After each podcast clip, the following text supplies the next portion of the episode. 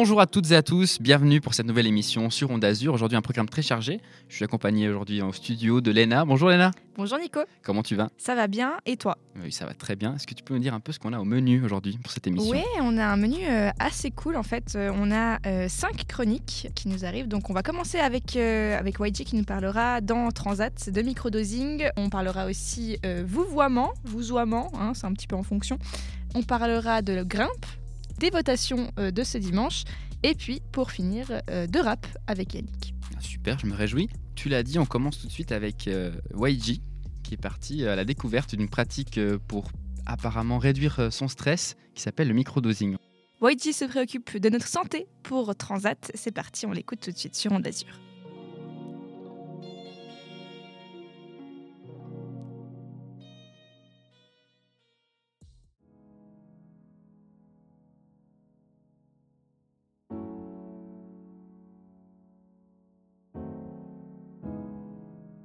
Mes chers Azuriens et Azuriennes, c'est de nouveau YG au rendez-vous. On se retrouve pour de nouvelles aventures en ce vendredi 26 novembre. Il me tenait à cœur de vous faire part d'une découverte euh, des plus surprenantes dans cette nouvelle émission. En fait, en ce début de semestre d'automne, je me baladais dans les couloirs, j'allais à la rencontre d'étudiants et étudiantes dans le bâtiment des lettres pour leur poser euh, deux, trois questions sur le ressenti à propos de la rentrée et aussi euh, par rapport à cette euh, période pandémique qui chamboule nos vies. Après plusieurs rencontres, je ne vous cache pas que j'obtenais souvent les mêmes réponses et elles étaient quelque peu formelles. Par contre, de nulle part, un étudiant a su alerter tous mes sens. L'étudiant en question ne s'est pas gêné de me dire ce qu'il avait sur le cœur et de me confier que depuis mars 2020, c'est la grosse déprime et qu'il vit énormément d'épisodes d'angoisse et de dépression à cause de la période actuelle et des aléas de sa vie. Il a insisté pour me dire qu'il avait tout essayé. Les consultations chez le psy, la méditation, les voyages à l'étranger, les médecines chamaniques, etc., etc. Sans trouver en fait euh, chaussures euh, à son pied. Après avoir essuyé euh, plusieurs échecs, il a fait une découverte sur le net qui lui a permis de trouver une alternative aux anxiolytiques. Anxiolytiques qui sont des calmants, qui sont pas forcément très bons, néfastes plutôt pour l'être humain et très addictifs. Cette solution qu'il a trouvée, elle s'appelle le microdosing. En français, ça donne le microdosage. Le microdosing est une pratique peu répandue dans nos contrées mais elle consiste euh, en la prise de substances psychoactives comme euh, les champignons hallucinogènes ou l'acide, mais en faible dose, selon un article du temps. C'est vrai qu'on pourrait se demander euh, pourquoi les gens se risquent à faire quelque chose de, de pareil, d'insensé presque? Une doctorante répond en fait à notre question Milana Aronoff, qui est de l'Université de Lausanne, explique que la tendance en Suisse chez certains individus serait de prendre des faibles doses en soirée pour intensifier les interactions, se sentir plus à l'aise en public ou d'avoir le contact social plus facile. La scientifique rapporte que des forums publics sur Internet aux États-Unis permettent des discussions entre les adeptes de cette nouvelle méthode pour témoigner de leur expérience parlent en fait euh, des aspects positifs et négatifs sur leur vie, mais euh, ces substances ont une part de risque. Des recherches se font depuis peu dans plusieurs pays européens, dont la Suisse, pour tenter de dédiaboliser l'usage des psychédéliques en médecine, dans le but d'essayer d'en faire une alternative euh, aux antidépresseurs et aux stimulants comme la ritaline ou l'adérol, qui sont très prisés par les étudiants pour améliorer en fait leur performance en cours et durant les examens il y a un grand paradoxe qui se pose malgré tout, un paradoxe de société si on prend en compte notre rapport au travail. Doit-on changer notre système pour faire diminuer le stress ou doit-on trouver des moyens d'améliorer les performances humaines pour éviter les tendances dépressives? Je pose cela là et à vous d'y réfléchir. Si vous souhaitez avoir plus d'informations, Federico Serragnoli a fondé l'association PLA Psychedelic Association of Lausanne for Awareness pour prévenir les mauvais usages des substances psychédéliques et faire des recherches sur l'utilisation de ces substances dans le domaine médical. L'association organise des discussions et des lectures d'articles scientifiques autour de la thématique pour informer les gens. Je vous laisse sur ces belles paroles et vous souhaite un excellent week-end. C'était YG pour Onde Azur.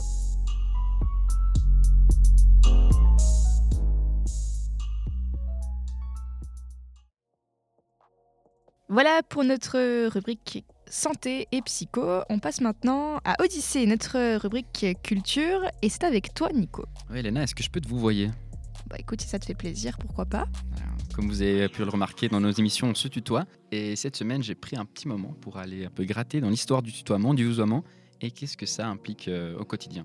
Eh bien, on se réjouit de t'entendre. C'est tout de suite Nico sur Onde Azur pour la rubrique Odyssée.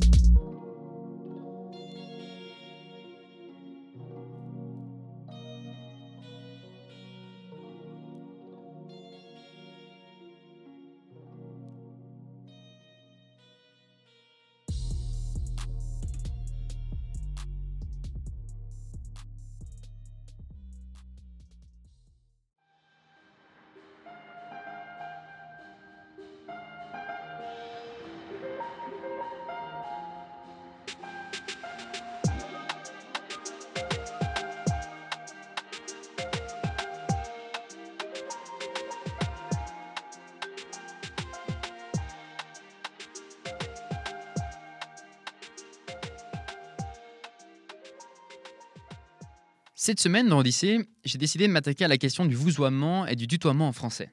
Comme le dit la chanson, elle me dit tu, je lui dis vous. En anglais, ce serait plus simple entre nous.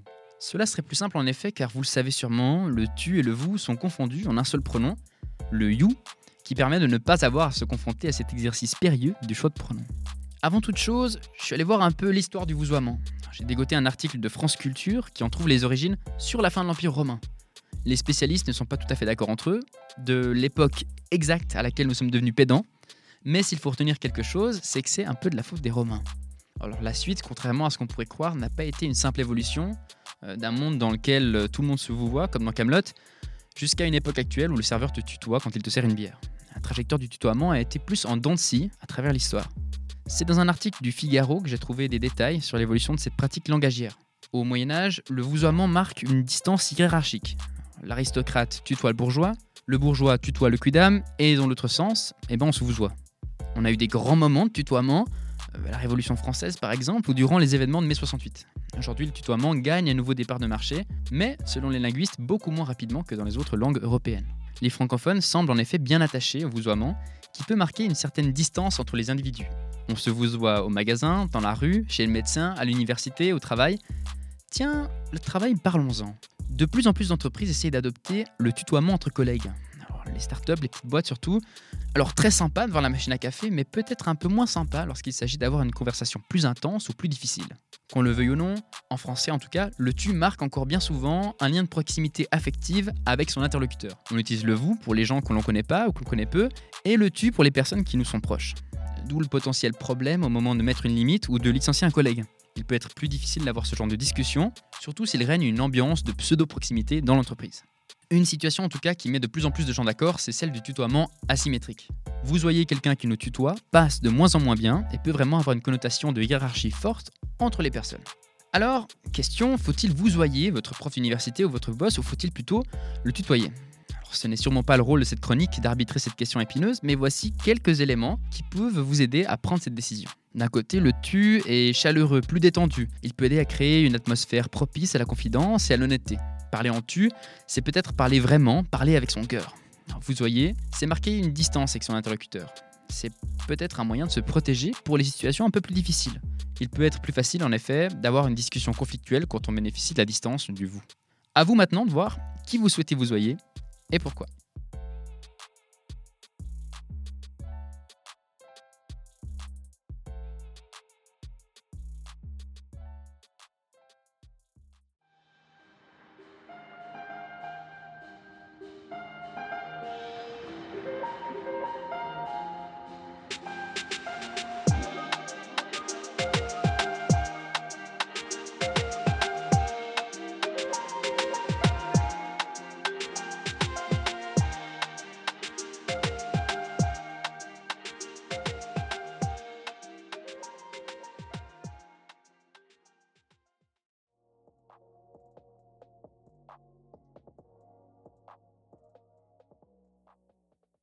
Alors Nico, moi je me demande, est-ce qu'il faut qu'on vous voit ou est-ce qu'il faut qu'on tutoie Jessica, la présidente d'Onde Azur Ah, très bonne question. Je crois que je vais y réfléchir un peu.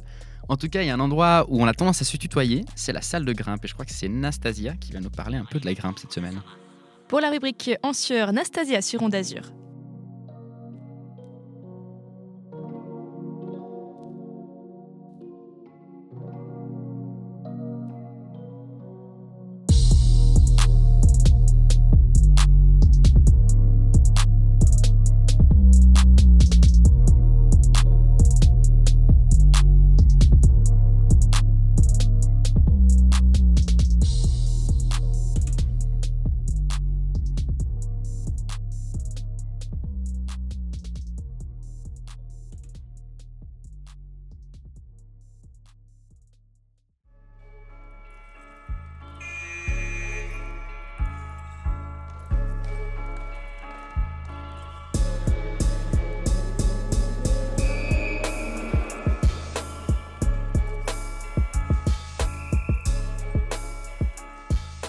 Salut tout le monde, c'est Nastasia. Aujourd'hui, j'ai décidé de vous parler de l'une de mes découvertes sportives du semestre, la grimpe. Il y a deux mois, j'ai entendu deux amis qui se calaient une petite session le lendemain. J'ai dit vas-y, je suis chaud. Et là, ça a été la révélation. On peut dire que j'ai littéralement trop croché. Moi qui, je cite mes parents, ai grimpé avant de marcher, c'était comme une évidence. Cette discipline était faite pour moi. Je m'y suis donc mise très sérieusement. J'ai acheté ma propre magnésie, une sèche, une liquide pour pouvoir varier les plaisirs. J'y suis allée une à deux fois par semaine et j'en ai parlé à tout le monde autour de moi. Ça m'a vraiment marqué parce que pratiquement chaque personne avec qui j'évoquais le sujet avait déjà tenté le truc, voulait s'y remettre, s'entraîner intensément ou comme moi venait juste de commencer. Et chaque fois que j'allais à la salle, je rencontrais plein de gens que je connaissais de près ou de loin. J'ai même croisé un prof avec sa famille un dimanche matin. Cet engouement m'a interpellé. Pourquoi ce sport fédère-t-il autant? Alors déjà, c'est important de rappeler que l'on ne peut pas parler de la grimpe, puisqu'il en existe plusieurs formes. D'un côté, il y a l'escalade en extérieur, dans des espaces naturels, de l'autre, la grimpe sur des structures artificielles en intérieur. C'est cette dernière forme qui a pris beaucoup d'ampleur ces dernières années. Depuis 2010, le nombre de salles dédiées à l'escalade a explosé, de même que le nombre d'utilisatrices et d'utilisateurs. Ce boom est d'ailleurs conjoint avec la reconnaissance internationale de l'escalade comme discipline sportive, qui s'est concrétisée l'an dernier avec son introduction aux Jeux olympiques de Tokyo. Lors de ces Jeux, les athlètes ont dû réaliser trois performances très différentes. L'épreuve de difficulté, de vitesse et de bloc. Tandis que les épreuves de vitesse et de difficulté se font sur des murs de plus de 10 mètres de haut et nécessitent tout un système d'assurage, le bloc, lui, se pratique sur des parois qui ne dépassent pas 4 mètres et demi. Donc pas besoin de baudrier, ni de mousqueton, ni de corde. Le grimpeur ou la grimpeuse va généralement désescalader la façade ou sauter sur les tapis de réception. Revenons maintenant à notre question. Pourquoi un tel engouement des amateurs pour l'escalade sportive en salle? Une explication semble être la flexibilité que cette activité permet. Même si depuis le Covid, certaines salles ont dû réduire leurs horaires, l'accès reste très large. Ça permet de scaler une session quand on veut, en fonction de son planning.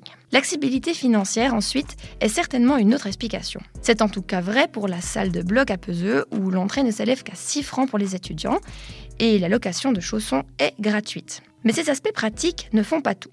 Le succès de ces salles est aussi sûrement dû à un certain mood et des valeurs partagées par une partie de la génération actuelle. Même si la grimpe est d'abord un sport individuel, sa dimension collective est bien présente. Lorsqu'il s'agit d'escalader un mur d'une dizaine de mètres, il est nécessaire d'avoir pleine confiance en la personne qui nous assure. Mais au bloc aussi, l'entraide est hyper présente. Les grimpeurs et les grimpeuses plus expérimentés donnent facilement des conseils et les encouragements sont toujours au rendez-vous. Cet esprit positif d'entraide et de dépassement de soi fait que la compétitivité se situe essentiellement envers soi-même. La quantité innombrable de voix fait des salles d'escalade des viviers de challenge que l'on relève pour soi avec l'aide des autres. Une dernière explication de l'attrait de ces salles pourrait être l'aspect équilibré de ce sport. Contrairement à ce que l'on pourrait croire, l'escalade n'est pas uniquement basée sur la force du haut du corps. Alors c'est sûr qu'avoir un peu de biceps, ça peut aider. Mais les muscles ne font pas tout. La technique est un élément cardinal et selon les voies, la souplesse et l'équilibre sont aussi de précieux alliés. Tous ces aspects font qu'il y en a pour tous les goûts. Quel que soit ton physique, cela ne t'empêchera pas de grimper, tu le feras juste différemment.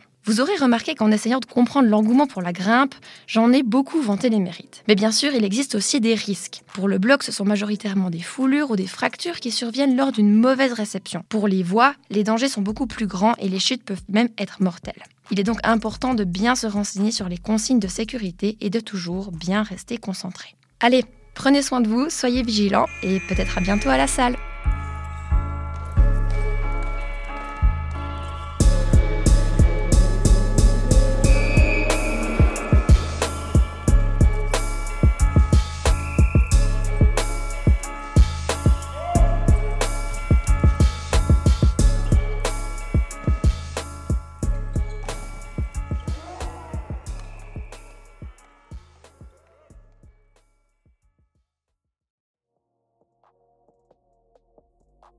Merci Anastasia pour cette chronique qui nous donne envie d'aller grimper. Maintenant, c'est ton tour, Léna, de nous emmener un peu dans le monde des votations. Oui, dans la pêche aux infos, bah, il fallait bien que quelqu'un s'y colle. Les votations euh, de ce dimanche. Alors, euh, on va un petit peu décrypter tout ça, et notamment celle qui concerne les Neuchâtelois, euh, le projet de ce nouveau contournement autour de la Chaux-de-Fonds. On t'écoute tout de suite, et c'est sur Ronde Azur.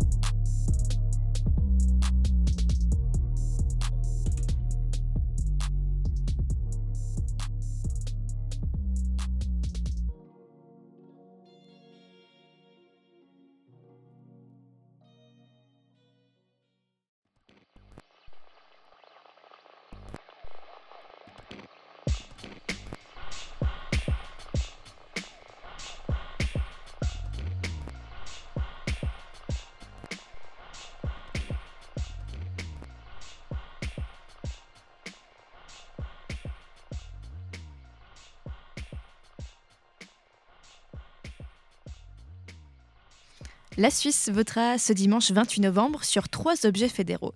Il y a premièrement la très médiatisée loi Covid-19 qui réussirait à convaincre 60% de la population suisse, si l'on en croit les sondages. Il y a également l'initiative sur les soins infirmiers qui vise avant tout une amélioration des conditions de travail du personnel médical. Et ça, ça divise la gauche et la droite. Finalement, on votera sur l'initiative dite sur la justice, pour décider si les juges fédéraux doivent être élus par tirage au sort. Mais pour les Neuchâteloises et les Neuchâtelois, c'est un quatrième élément qui est au cœur des discussions. Il s'agira de donner son avis sur l'éventuelle construction d'un nouveau contournement à la Chaux-de-Fonds. Décryptons ensemble les enjeux. Cette votation cantonale est intitulée Crédit pour le contournement de la Chaux-de-Fonds par la route H18. Le crédit en question 186 millions de francs. 73 millions à charge du canton, 113 millions financés par la Confédération. Le projet réaliser un tunnel de contournement à l'est de la Chaux-de-Fonds par la route H18. Le but Permettre aux personnes qui se rendent au Jura de contourner la Chaux-de-Fonds. Pour les partisans, ce serait une première étape pour limiter le trafic au cœur de la métropole horlogère. C'est en fait compris dans la stratégie Neuchâtel Mobilité 2030. Le but à terme, c'est de créer le maximum de zones piétonnes au centre-ville de la Chaux-de-Fonds et de rendre la métropole plus attractive. Mais le projet pose un vrai dilemme. Faut-il faire couler des tonnes de béton pour qu'il y ait ensuite moins de pollution? A priori, une majorité de la population neuchâteloise est favorable à cette nouvelle construction. Tous les partis soutiennent le projet, à l'exception du mouvement Solidarité. Quant au Verts, ils ne donnent pas de recommandation de vote. Mais le mouvement Solidarité, les Jeunes Verts, Greenpeace Neuchâtel ainsi que la Grève du climat ont déposé un référendum. Ils ne veulent pas de ce projet qui favoriserait l'augmentation du trafic. Selon eux, on ne ferait que reporter le problème puisque la création d'une route amène à terme plus de trafic. Ils estiment que c'est, je cite, une aberration climatique de dépenser une somme aussi importante pour un projet qui ne répond pas aux véritables enjeux de notre époque. Pour les partisans, la mise en œuvre de ce projet favorisera l'utilisation des transports publics et de la mobilité douce. Mais les opposants affirment en revanche que le trafic interne à la chaux de fond ne diminuera pas il n'y a pas de raison pour que les automobilistes décident soudainement de se déplacer en transport public. Le Grand Conseil, le Conseil d'État, l'Association des communes neuchâteloises et la ville de la Chaux-de-Fonds appellent à voter oui au décret permettant selon eux le renforcement de l'attractivité des montagnes neuchâteloises. Alors, vous voterez quoi vous?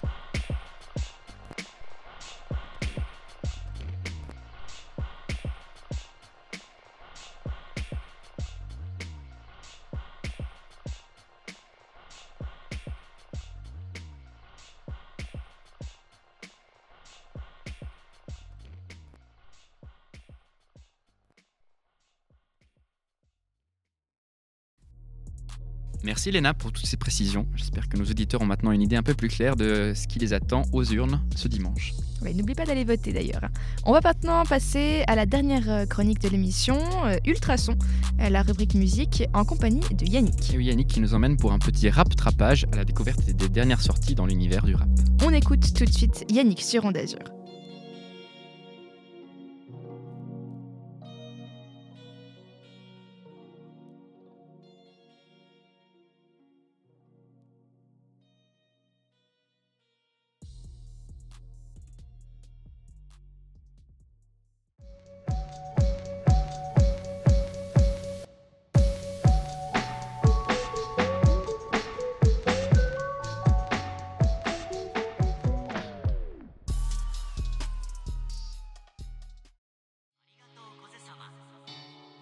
Avec sa réédition Enna Boost, le rappeur d'origine polonaise PLK a réussi à faire des chiffres de vente hallucinants. 22 522 ventes la première semaine, pour une réédition c'est incroyable. À titre de comparaison, Niska avec son dernier album Le Monde est méchant a fait 22 057 ventes. Ce qui fait le succès de cette réédition, c'est les nouveaux titres qui sont apparus. 10 nouveaux morceaux qui apportent un réel plus à l'album de base. En plus, Polak a fait l'effort de faire des feats. Les artistes qui ont posé sur la réédition comme SCH sur Incontrôlable ont apporté un réel plus. On sent dans le titre avec SCH une brise venant de Marseille avec une instru type Joule et des percussions bien rythmées. Les autres feats qu'il y a eu sur cette réédition sont SDM et Oboy. Dans Attentat, qui est le titre avec Oboy, PLK et lui livrent un hymne à la beauté et ils chantent à quel point cette fille leur donne des palpitations. Le tout sur un rythme bien latino et la jolie voix autotunée de Oboy. On en a terminé avec les feats, passons désormais à mon coup de cœur de l'album, c'est la chanson Hubert et Saïd. Storytime. Le jeune Polak en avait marre des murs pâles du studio, il a donc décidé de se rendre dans une maison au bord de la mer pour terminer l'album. Mathieu Pruski kiffait le dépaysement jusqu'au moment où il s'est rendu à l'épicerie du coin pour combler sa fonce dalle. C'est là qu'il s'est fait repérer par des fans et il a donc dû à nouveau s'isoler dans la maison au bord de la mer pour y retrouver l'émotion nécessaire à l'écriture du titre Hubert et Saïd. Fin de la storytime. Après une création mouvementée, le résultat est à couper le souffle. La fragilité de la voix, la manière d'avouer ses faiblesses pour en faire une force, résilience, persévérance et abnégation, trop de mots compliqués pour dire que ça fait un son que j'aime.